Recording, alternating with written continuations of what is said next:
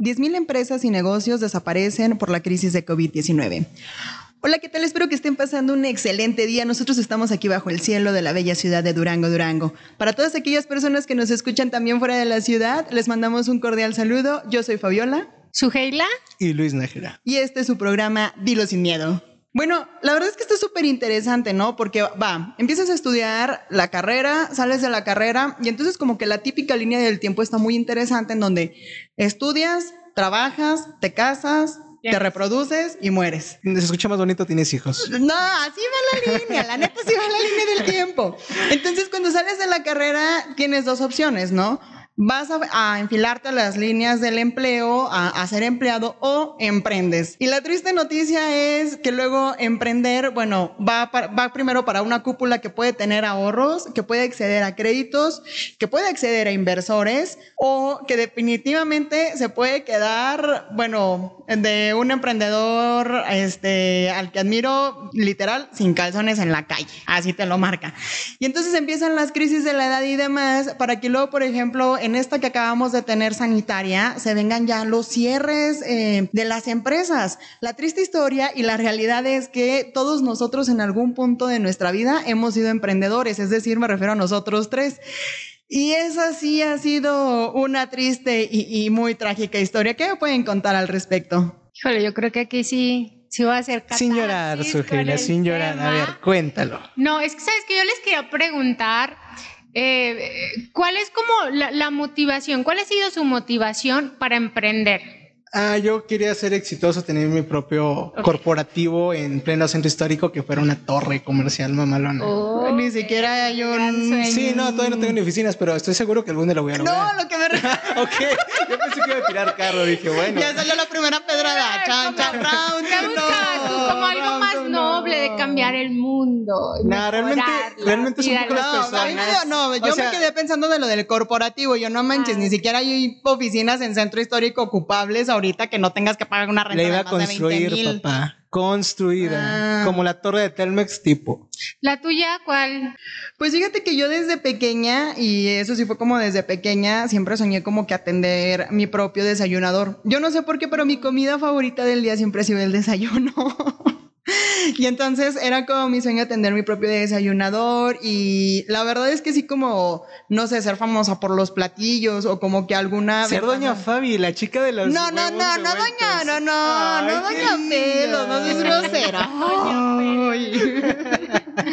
o sea, pero como que sí tenía, sí tenía como esa intención, ¿sabes? O sea, como que la gente incluso buscara el restaurante por la ventaja comparativa de la comida, del sabor, o sea... la comodidad. La comodidad, exacto, de algo, sí, sí, sí, o sea, como ya franquicitar después, ¿no? Crecer, o sea, dar, em, dar empleo. ¿Sabes que Luego a mí me genera como este conflicto porque mi principal motivación para emprender fue pensar en, en mi esposo y en mis hijos que no tengo. Ándale. Y que posiblemente Los ganó, no vaya a tener.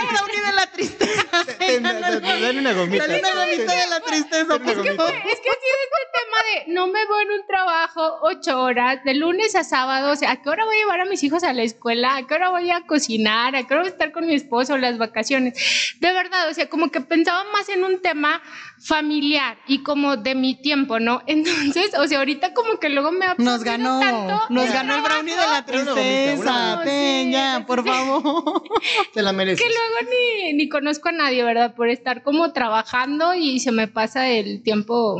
El reloj biológico el reloj biológico también por estar ¿eh? queriendo establecer cosas, pero la verdad es que, o sea, sí ha sido como ese y que no pienso en, o sea, no es como, eh, no sé, abrir una empresa y no importa como el giro, no, o sea, como que lo tengo bien definido y, no quiero hacer otra cosa que no sea lo que hago. ¿A los cuántos años ustedes emprendieron su primer, ya sea negocio formal, informal, vender dulces? ¿A los cuántos años? Ah, chis, vender dulces eh, eh, aplica como emprender. Sí, es emprender. son como los Sí. inicios, o sea, porque, Porque ya yo me piensas acuerdo- como en comprar, en que te, en te vas- cobrar, a Contratas a ahorrar, niñas de otros a comprar. salones y luego le- les vas clientes. visión. Sí, o sea, piensa, porque yo me acuerdo que, diversificas. La, que con las monjas yo vendía tortas. Es que siempre he tenido talento para los desayunos, te digo. A ver qué día nos invitas uno. Sí, o sea, porque yo me acuerdo que yo llegaba con, con tortas, o sea, a, al- a la secundaria, y entonces, pues, estaban muy buenos, y te encargo una para mañana, y te encargo dos para mañana, y entonces el te encargo tres para mañana se empezó a convertir en, en el negocio de tortas. Fíjate, hasta ahorita me, quedé, me acordé de, de eso, vendía tortas y, y aguas frescas, Vaya, aguas de vaya. piña con sabor a tamarindo y color a jamaica. ¿Tú, now. Fíjate que no, no tenía te como, y yo creo que es lo que me ha dificultado luego, como que ya emprendí grande y no tenía como muchas Fíjate bases. que yo tampoco empecé tan, tan joven. Yo en la Ay, cállate, tú estás chiquito todavía. Bueno, pero yo empecé, a diferencia de ti, yo empecé en la universidad. O sea, en la universidad me junté con un compañero. Era el que vendía los brownies. Ah, Estaba bueno. No, vendía tamales. Ah, Pero tamales alucinógenos. Bueno, no es cierto, pero. sí, aquí estaban muy eh, buenos. YouTube no nos censures, por favor. No, no, no. O sea, yo comencé, yo comencé con un compañero de clase en donde un día dijimos, oye, ¿qué se vende? Estábamos como para octubre. ¿Qué se vende ahorita? No, pues tamales y champurrado. Y pusimos un puestecito afuera de la universidad de tamales y champurrado. Casualmente nada más pudimos mantenerlo un día porque después vinieron estos. Porque había algo que se llamaba sanidad, había algo que se llamaba inspectores de salubridad y, y nos clausuraron. Pero Sí, ¿cómo o sea, fue te tu topas- experiencia en ese día? ¿Te gustó?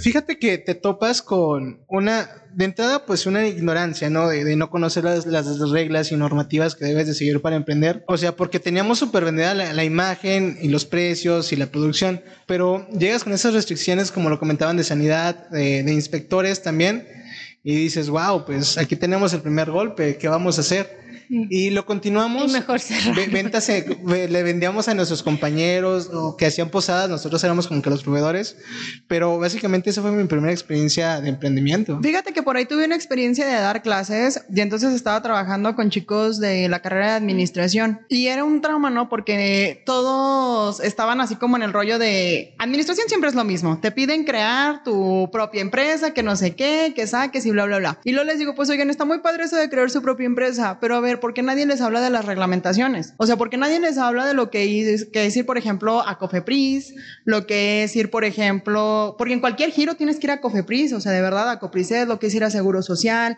lo que es ir a Secretaría del Trabajo y Previsión Social, o sea, lo que es ir, por ejemplo, a Fomento Económico, porque incluso Fomento Económico o Secretaría de Economía te pide una cuota anual este, por estar emprendiendo, sea cual sea tu Y giro. el tema de los permisos, que Sí, también luego es o un sea, tema permisos bien complicado. para construir el corporativo, Claro. permisos, este, incluso para tener personal necesitas permiso. Y entonces yo hablaba con los chicos de administración porque cuando les dije, tienen que crear su propia empresa. Y los chicos de administración así como que súper hartos y nefastos de, oye, llevamos nueve semestres creando nuestra propia empresa. Y yo, a ver, no, no, no, no, no. O sea, ustedes crean empresas de papel, pero luego... Como solo el modelo de negocios, ¿no? el Es modelo lo del negocio, exacto. O sea, en realidad no se van y se enfrentan a lo que es trabajar ya se con proveedores súper mal hecho. Lidiar con clientes. las ventas, sabes que sobre todo lidiar con, ven- con clientes, muy poca gente Sí. sabe lo que es lidiar y negociar con un No, Oye, porque, porque luego sabes que uno dice, ay, es que yo no quiero tener como un jefe que me esté diciendo a lo mejor qué hacer. Y ¿no? son peores los Pero clientes. Es como más fácil porque igual ya, bueno, tienes solo un jefe, pues aprendes a conocerlo y sabes cómo sobrellevarlo. Pero luego clientes son como muchos, muy diferentes y a veces Y cada uno es un trato, es un trato muy Sí. particular. O sea, tienes desde los clientes que son así de, ah, pues está bien, o sea, se quedan contentos con tu trabajo. Y los de, ¿me puedes cambiar de color esta hojita que está abajo del racimo de uvas, por favor? Pero es que es verde. No, ponlo verde olivo, pero es que no es de ese color.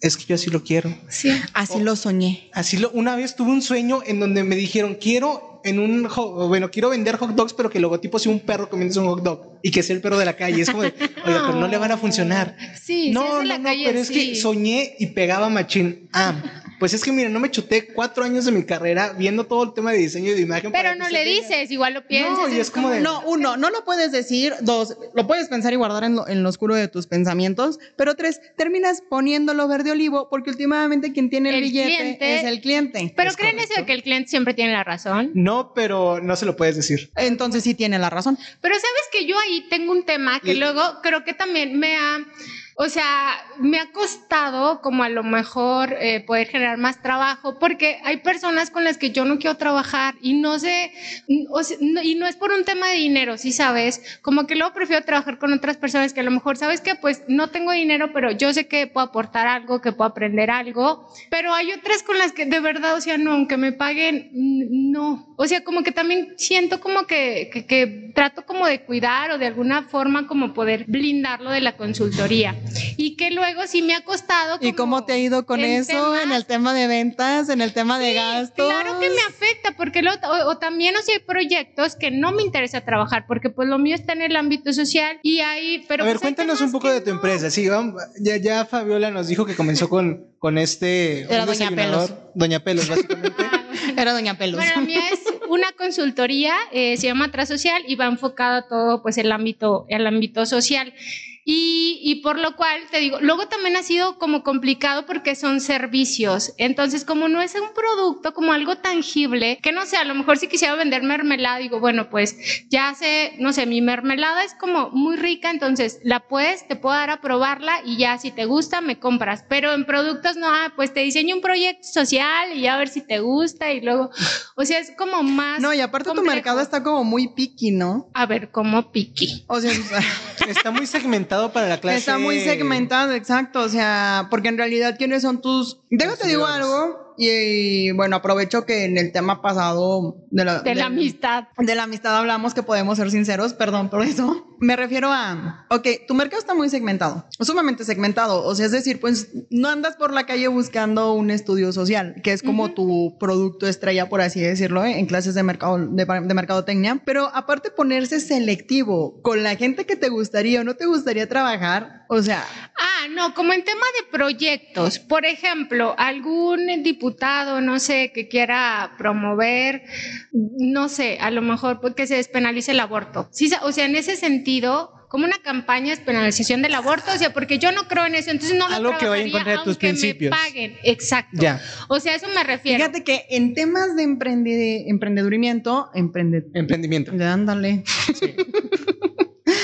Ese es un tema muy delicado, sumamente delicado. O sea, llegas a un punto en el de entonces eh, va contra tus ideales, no va contra tus ideales, le sigues, no le sigues, pero también, o sea, hay algo que los dos no me van a dejar mentir y muchos de nuestros eh, escuchas que pueden a lo mejor haber tenido esta experiencia, o sea, las deudas te comen. Yo ah, recuerdo, o sea, de verdad, yo recuerdo un tema de, de, cuando quería jugar a ser Doña Pelos. Eh, de verdad, no podía dormir por las deudas. O sea, no podía dormir porque sabía que el día siguiente había que pagar sueldos, al día siguiente había que pagar este, proveedores, había que volver a conseguir insumos y no tenía dinero porque las ventas no me daban. Entonces empecé a tener así un problema de caída del cabello garrafal, que luego es como mi principal, o, o si no, así como que las ronchas durante todo el cuerpo de, de puro y, y, y mero estrés, ¿no? Entonces llegas a un punto en donde eh, se va a escuchar crudo, pero ¿qué tanto cuánto puedes llegar a prostituir tu chamba? O sea, para poder solventar o para poder seguir en el sueño de emprender,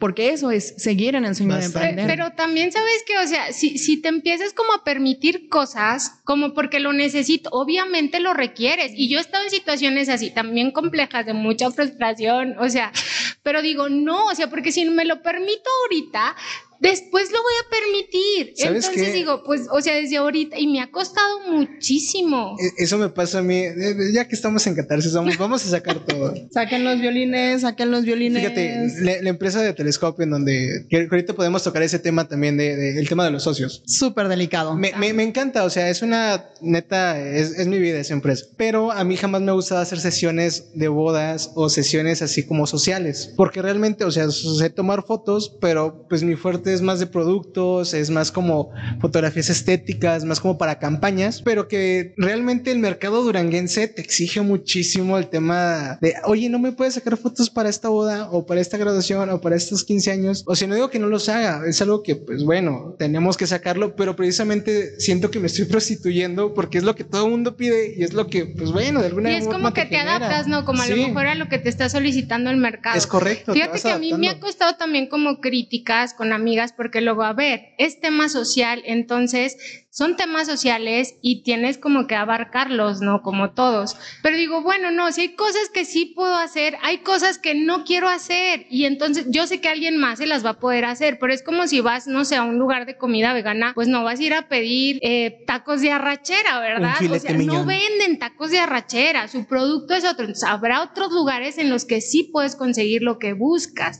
Entonces, te digo, luego ha sido, sí, un tanto complicado por ese lado, que luego sí creo que me alegra también un tanto como no tener ahorita socios, porque entonces las decisiones las puedo tomar yo. Y con socios, pues es esta parte de siéntate y entonces ellos dicen que sí, yo que no, y entonces es como... Eh, luego ¿Ustedes creen que puedan tener socios que sean sus amigos? No, yo no creo en eso. La verdad, te platico no mi experiencia personal, pero experiencias de amigos que les ha tocado como emprender con socios amigos. Luego están en la flojera y no sé qué. Y sabes que es que aparte yo soy muy buena para checar cuando las amistades sirven para negocios o cuando las amistades nada más sirven para hacer amistad. Porque también empiezas a hablar y luego empiezan con los proyectos y luego, ay, sí, o sea, tú eres muy buena para hablar, yo soy muy buena para redactar. ¿Qué te parece si hacemos, no sé, este, leemos poesía en la calle y cobramos porque nos escuchen, ¿no? Es una idea este, tonta. Pero luego después te das cuenta, o sea, ¿cuál es el nivel de responsabilidad de la otra persona? ¿Cuál no es el nivel de responsabilidad de la otra persona? Entonces te digo, con las experiencias que yo he visto con otros amigos, el problema siempre es el factor tiempo. O sea, son dos bemoles bien interesantes. El primero es el factor tiempo, ¿quién le invierte más tiempo a qué? Y lo segundo es el dinero.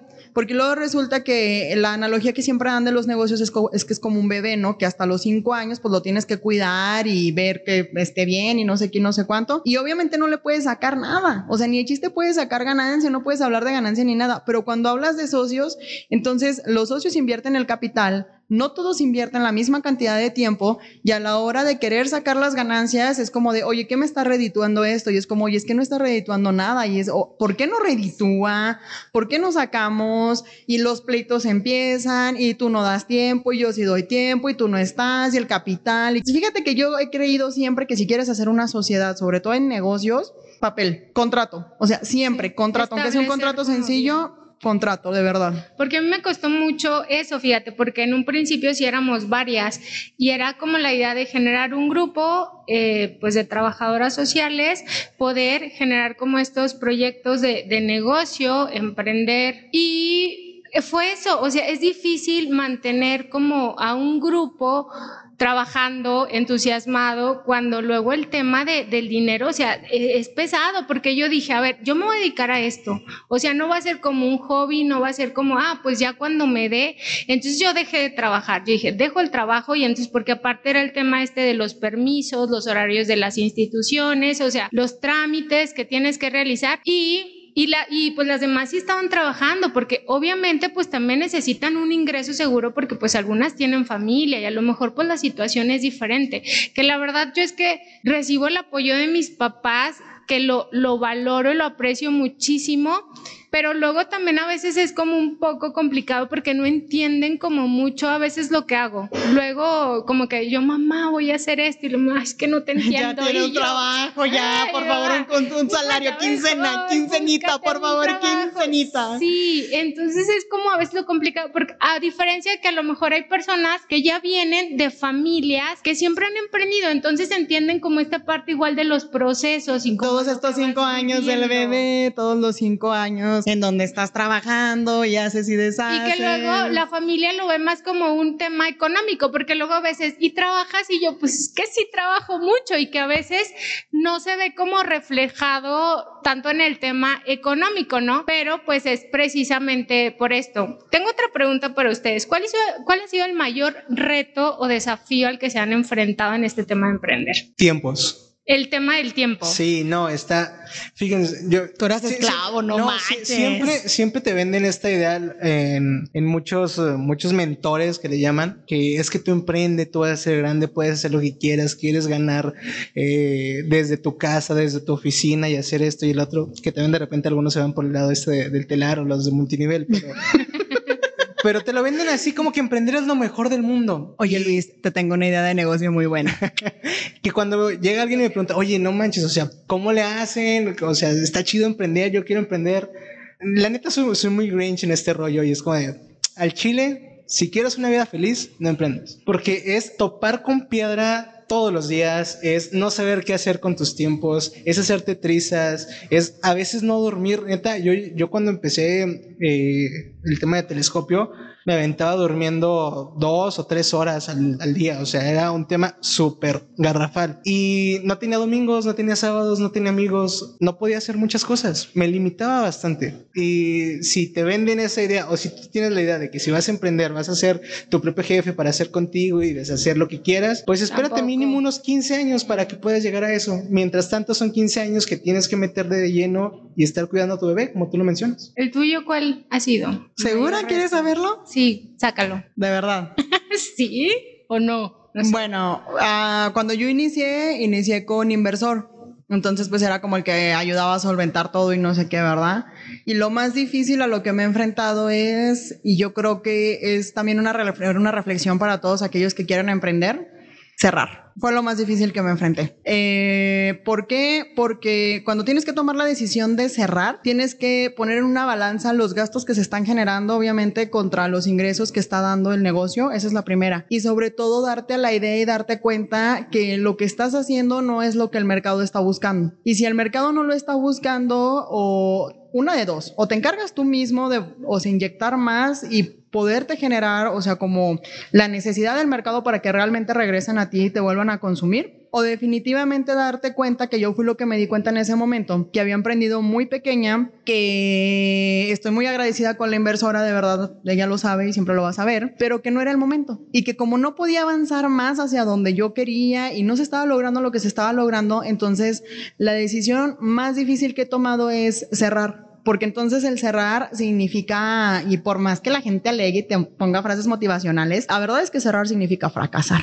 Sí, ándale, lo relacionas con eso y es como lo que cuesta muchísimo. Y a mí me, me pasó, creo que, híjole, lo más difícil para mí Creo, que luego, no sé, como en un entorno externo a lo mejor pues sí estaban como las condiciones, porque tienes que tu plan de negocios, aumentas tu, tu mercado, así como luego como todo bien diseñado, ¿no? Eh, también abrí oficina, pero creo que a mí lo que me faltó mucho era que, porque luego también empecé como a estudiar, ¿no? Porque como estoy en servicios, en temas sociales, entonces, bueno, conocer sobre... Sacar todos los temas, ver si te La verdad es que me la pasaba estudiando, o sea, así como que mi vida social bajó mucho por, por lo mismo. Y, pero luego me di cuenta que lo que me faltaba era tener como recursos internos, porque luego salían mis miedos, mis inseguridades y entonces eso pues como que entorpecía luego sí el trabajo porque era de esto, no sé, diseñé este proyecto, sé que es bueno, pero entonces ahora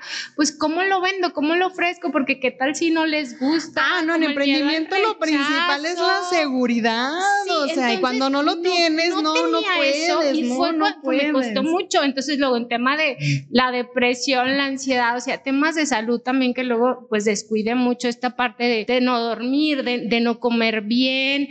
O sea, fueron como luego pues los costes que tienes, ¿no? Y que pues luego pues lo asumes. Y en esta parte de decir, a ver, ya, o sea, como dices, hay un trabajo, a lo mejor pues, pues es un pues es un sueldo seguro y, no sé, ya no lidio con esta incertidumbre, pero no, o sea, sí es como lo que quiero, entonces, pues es como seguir insistiendo. Y esta parte en la que dije, bueno, ya hay como momentos buenos en los que me siento súper animada y, muy motivada y otros en los que de verdad neta no sé cómo ni qué onda, es como de, ay, ahora qué hago? O sea, ha sido como muy complicado luego ese tema y creo que sí a veces te lo venden como, ay, el emprender súper bonito, súper padre y como muy fácil. Fíjate que a mí lo que me, más me llama la atención del tema del emprendimiento luego son las personas cercanas que tienes. Les voy a platicar así como la experiencia, ¿no? Muchos amigos sí llegaron a venir a consumir cuando yo estuve, estuve como unos dos años más o menos con el tema este del negocio y venían y consumían y demás, pero pues obviamente después ya no consumían, ¿no?